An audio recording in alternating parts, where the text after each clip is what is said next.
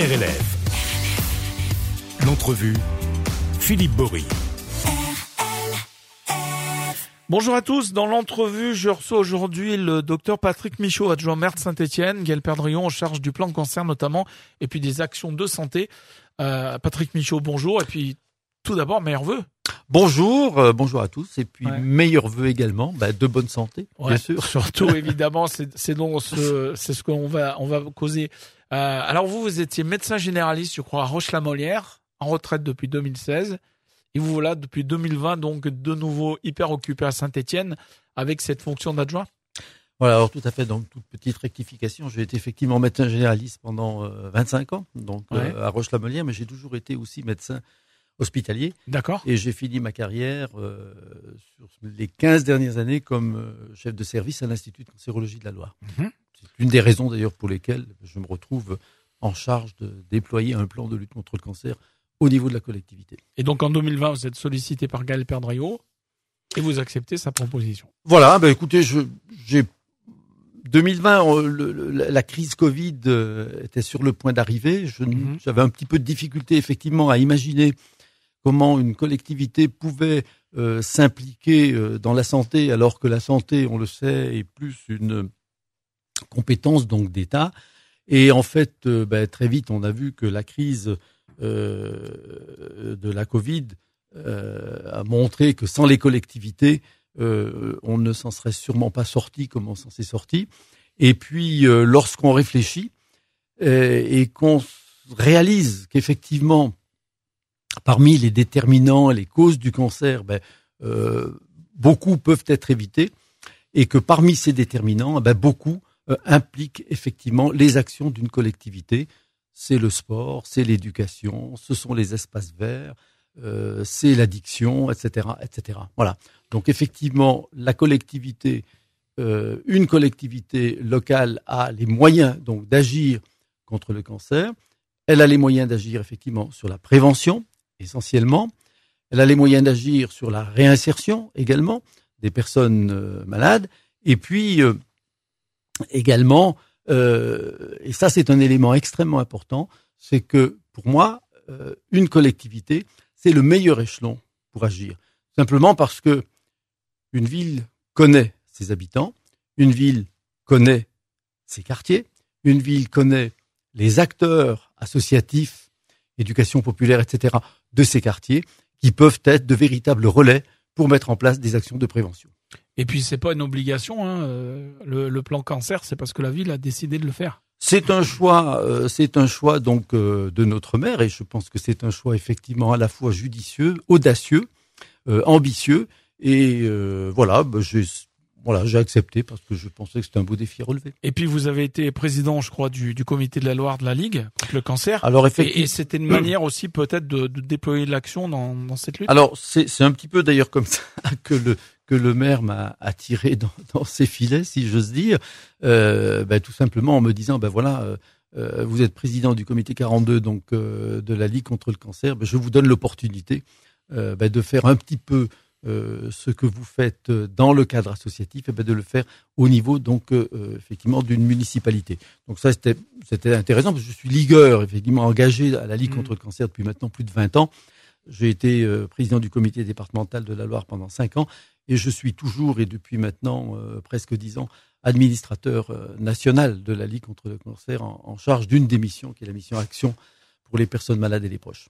Alors ce plan cancer, il a été adopté en conseil municipal en mai dernier, euh, mais vous y travaillez en fait, euh, et notamment avec euh, Laura Signori qui est conseillère municipale déléguée. Depuis 2021, vous, vous nous rappelez rapidement les, les objectifs?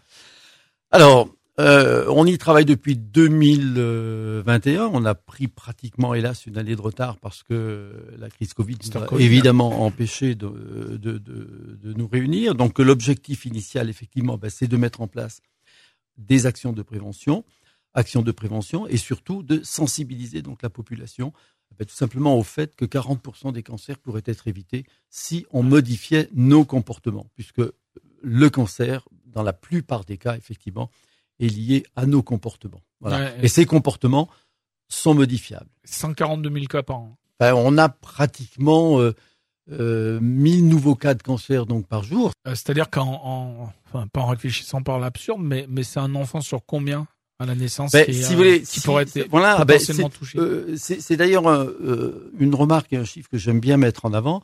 Aujourd'hui, effectivement, on a 365 000 nouveaux cas euh, de cancer euh, par an. Euh, grosso modo, on a entre 750 et 800 000 euh, naissances donc par an. Ça veut dire que tous les enfants, Pour 3 pour 4 Ouais, ça veut ça veut dire que un enfant sur deux Deux. qui, qui naît aujourd'hui ben, pourrait être ou sera concerné ben, par la maladie cancéreuse. Ça, c'est énorme. Donc c'est un chiffre effectivement donc qui est euh, très important. Alors la programmation du plan cancer à Saint-Etienne, donc elle a été riche en 2023, euh, que ce soit sur les marchés, dans les centres sociaux ou en contact direct avec les Stéphanois. Est-ce que vous pouvez nous donner quelques exemples d'initiatives qui ont été prises cette année, enfin l'année dernière du coup Alors, euh, je rappelle que le plan cancer euh, euh, s'est donné un certain nombre d'objectifs, euh, d'objectifs euh, stratégiques et d'objectifs donc opérationnels. Ces objectifs euh, opérationnels ont été déclinés pratiquement par une cinquantaine donc de mesures concrètes à déployer donc sur le terrain. Et c'est euh, maintenant ce qu'on est en train, euh, évidemment, d'essayer de, de faire. Alors, il faut savoir qu'un mandat, bien évidemment, ne suffira pas pour mettre en place euh, toutes ces actions. Et j'espère évidemment profondément que, quelles que soient les équipes euh, qui seront en place lors du prochain mandat, ce plan cancer, évidemment, euh, pourra être pérennisé. Alors, j'allais dire que parmi toutes les actions, ben, il y a une action quand même extrêmement importante et qui, pour moi, était une action véritablement symbolique. Ben, le tabac, euh, on le sait. Hein, C'est tabou et on ben, le, le- le- le tabac, c'est 75 000 décès donc par an, donc 45 000 euh, par cancer. Or, le tabac euh, est souvent considéré euh, par les jeunes comme euh, la normalité. C'est normal de fumer, hein, parce que nos parents fument, parce qu'on voit les gens fumer, euh, parce que le coach sportif éventuellement fume. Voilà, donc c'est normal de fumer. Donc, une des actions importantes était effectivement de dénormaliser euh, donc le tabac, de la même manière qu'on l'a dénormalisé dans les restaurants, dans les lieux publics avec les lois E20.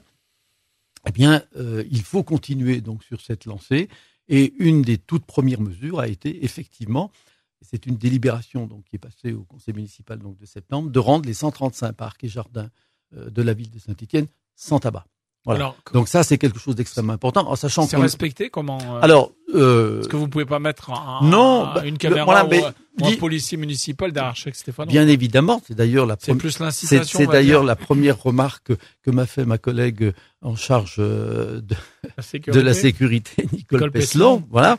Euh, mais l'idée, évidemment, c'est de ne pas être dans la dans la rétorsion. Enfin, je veux dire, euh, l'idée est d'être beaucoup plus dans l'information et dans l'éducation. Voilà.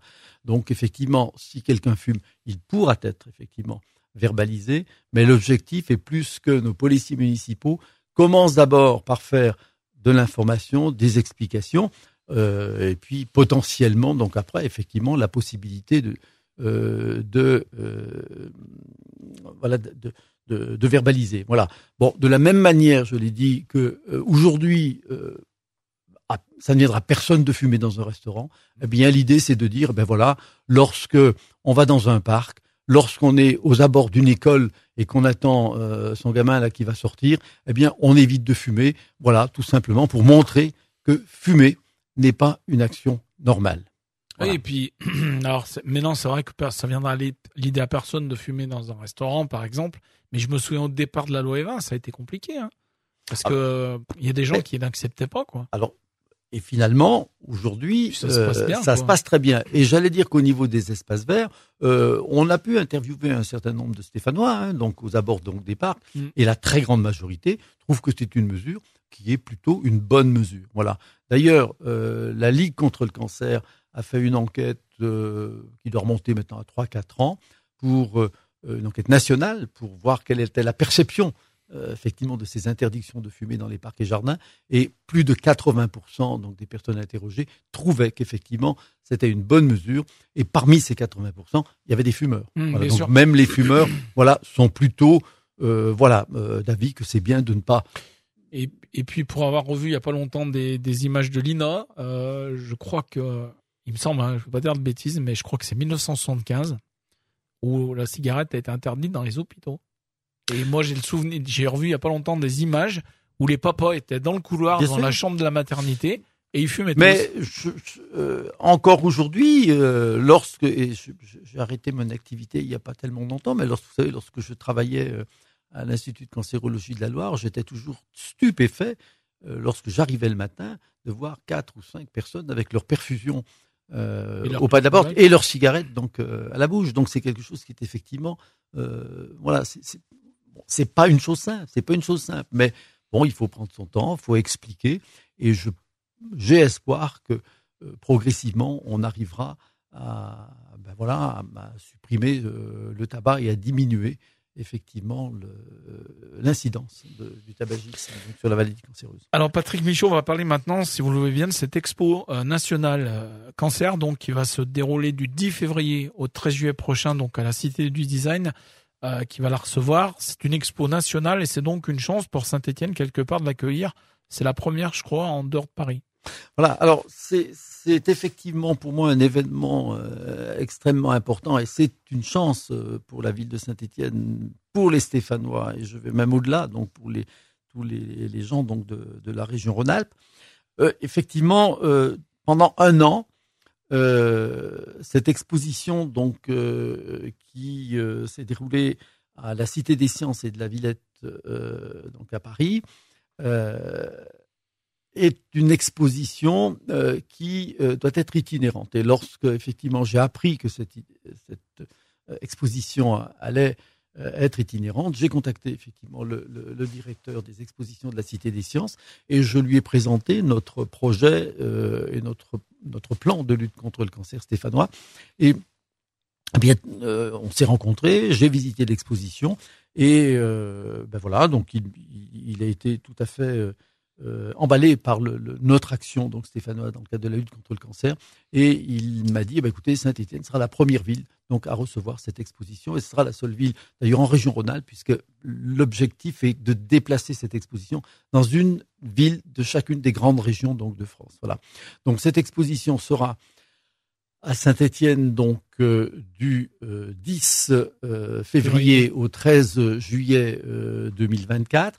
Il faut savoir que cette exposition a été élaborée avec, euh, l'INSERM, euh, avec l'Institut national du cancer, avec la Ligue nationale donc contre le cancer, et c'est une exposition d'une très grande qualité et qui et je trouve que c'est une chance euh, que Saint-Étienne puisse avoir effectivement une expo parisienne parce que je crois que c'est pas souvent.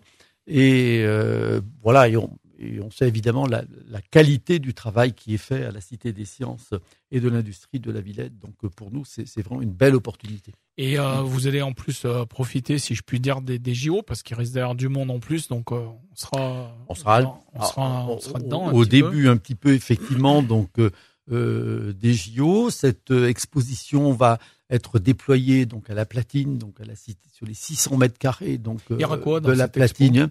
Alors c'est une exposition qui aborde la problématique du cancer euh, dans toute sa dimension.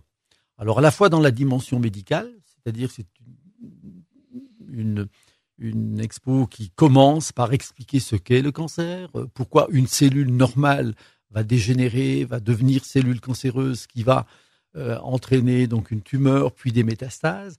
Euh, elle aborde la problématique donc des traitements, euh, des niveaux, des euh, des évolutions également donc thérapeutiques, donc toute la problématique donc de la recherche où on est donc la recherche sur le cancer aujourd'hui. Euh, elle aborde également euh, et ça c'est très important toute la dimension humaine donc autour de la maladie. elle est, qu'il y a le malade et puis il y a la famille voilà, C'est une c'est une exposition qui est avant tout centrée sur euh, la personne malade donc et son entourage et ça commence donc par des témoignages par exemple de l'annonce du cancer. On sait tous que l'annonce d'un cancer c'est souvent un grand cataclysme donc il y a des interviews. C'est la prise en charge comment se déroulent les traitements comment les gens ont vécu donc leur traitement. Quelle est la répercussion donc de la maladie également au niveau donc de l'entourage parce qu'on parle beaucoup des malades évidemment mais on parle très peu des aidants il faut savoir que pendant la, la durée d'un traitement, ben, les aidants, s'il n'y a pas les aidants, ben, souvent les choses se passent beaucoup plus mal. Elle aborde également toute la problématique de ce qu'on appelle les soins de support, c'est-à-dire tous les soins d'accompagnement qui permettent au malade de pouvoir faire son traitement dans les meilleures conditions possibles. C'est l'accompagnement psychologique, c'est l'activité physique adaptée, c'est la problématique de la nutrition, c'est la socio-esthétique, c'est la méditation, euh, etc., etc. Voilà. Donc c'est quelque chose qui est très global et au-delà d'ailleurs de la prise en charge donc de la maladie, on, elle aborde également toute la problématique donc de la réinsertion. Hmm.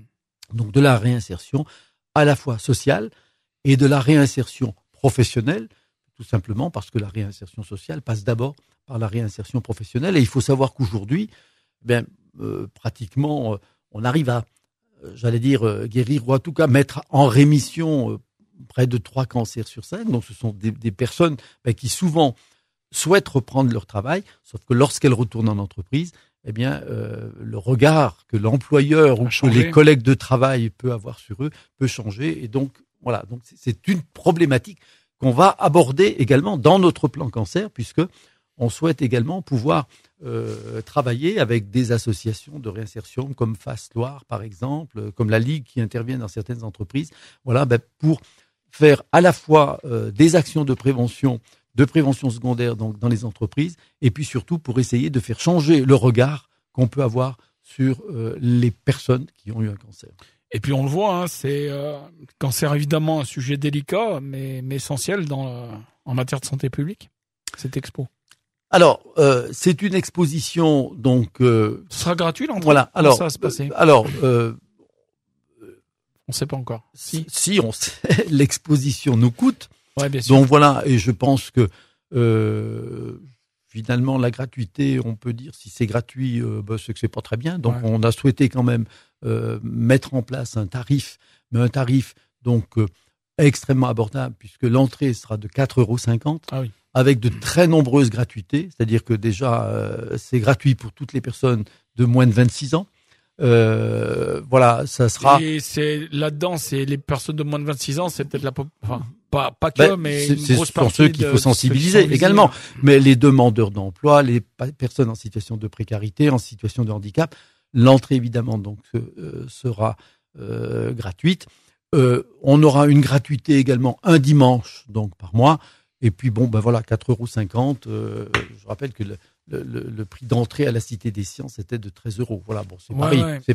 Mais bon 4,50 euros, je pense que c'est c'est tout à fait auquel on rajoute 2 euros dans le cadre d'une visite guidée. Voilà. D'accord. Et puis je crois qu'il y a un gros travail qui, qui va être fait également avec les, les écoles. hein, Alors, alors pas pas seulement euh, pas seulement donc euh, Avec des interventions les- pédagogiques. Voilà, c'est pas seulement avec les écoles, c'est-à-dire que cette exposition qui va être chez nous donc pendant cinq mois euh, va être accompagnée pendant ces cinq mois de très nombreuses manifestations autour Mm. donc du cancer, donc des manifestations de prévention, des manifestations donc d'information, et on va travailler pratiquement avec, et on est en train d'ailleurs donc de travailler puisque la programmation, la programmation est pratiquement donc finalisée, avec pratiquement une trentaine euh, d'associations. Euh, alors je pense évidemment à la Ligue contre le cancer, qui est évidemment une, association très engagée dans la lutte contre le cancer, mais avec d'autres associations comme Jeune et Rose qui fera des ateliers donc de prévention. On va avoir également euh, une collaboration avec euh, le Cancéropôle Auvergne-Rhône-Alpes, donc Clara, qui va nous proposer des activités, des, des, des, des, soirées d'information, de conférences, etc. On va avoir des pièces de théâtre, on va avoir des actions qu'on va mener également avec euh, le centre hospitalier universitaire donc de Saint-Étienne, avec d'autres, les autres établissements donc de santé, que ce soit la mutualité euh, ou le HPL, avec le Gérantopôle, avec euh, l'école des mines également et la rotonde qui va beaucoup nous aider puisque on va probablement faire cinq conférences sur des thématiques, euh, sur des thématiques euh, comme l'annonce, l'emploi, euh, avec comme fil rouge un patient donc expert, donc un patient qui a eu la maladie et qui pourra apporter donc son témoignage.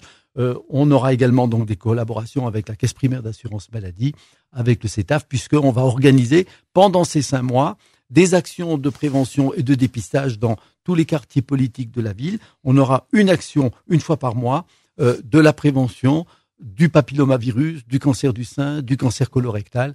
Euh, voilà, Donc, Et donc euh, ça va se passer à la platine, hein, c'est ça? et l'exposition va sera à la platine. Et puis ça Voilà. sera peut-être un bon moyen, hein, puisque je crois que dans ses objectifs, la, la ville a pour ambition de, de réouvrir ce qu'on appelait avant la cité interdite, hein, puisque pendant longtemps ça a été une, une manufacture d'armes. Mhm.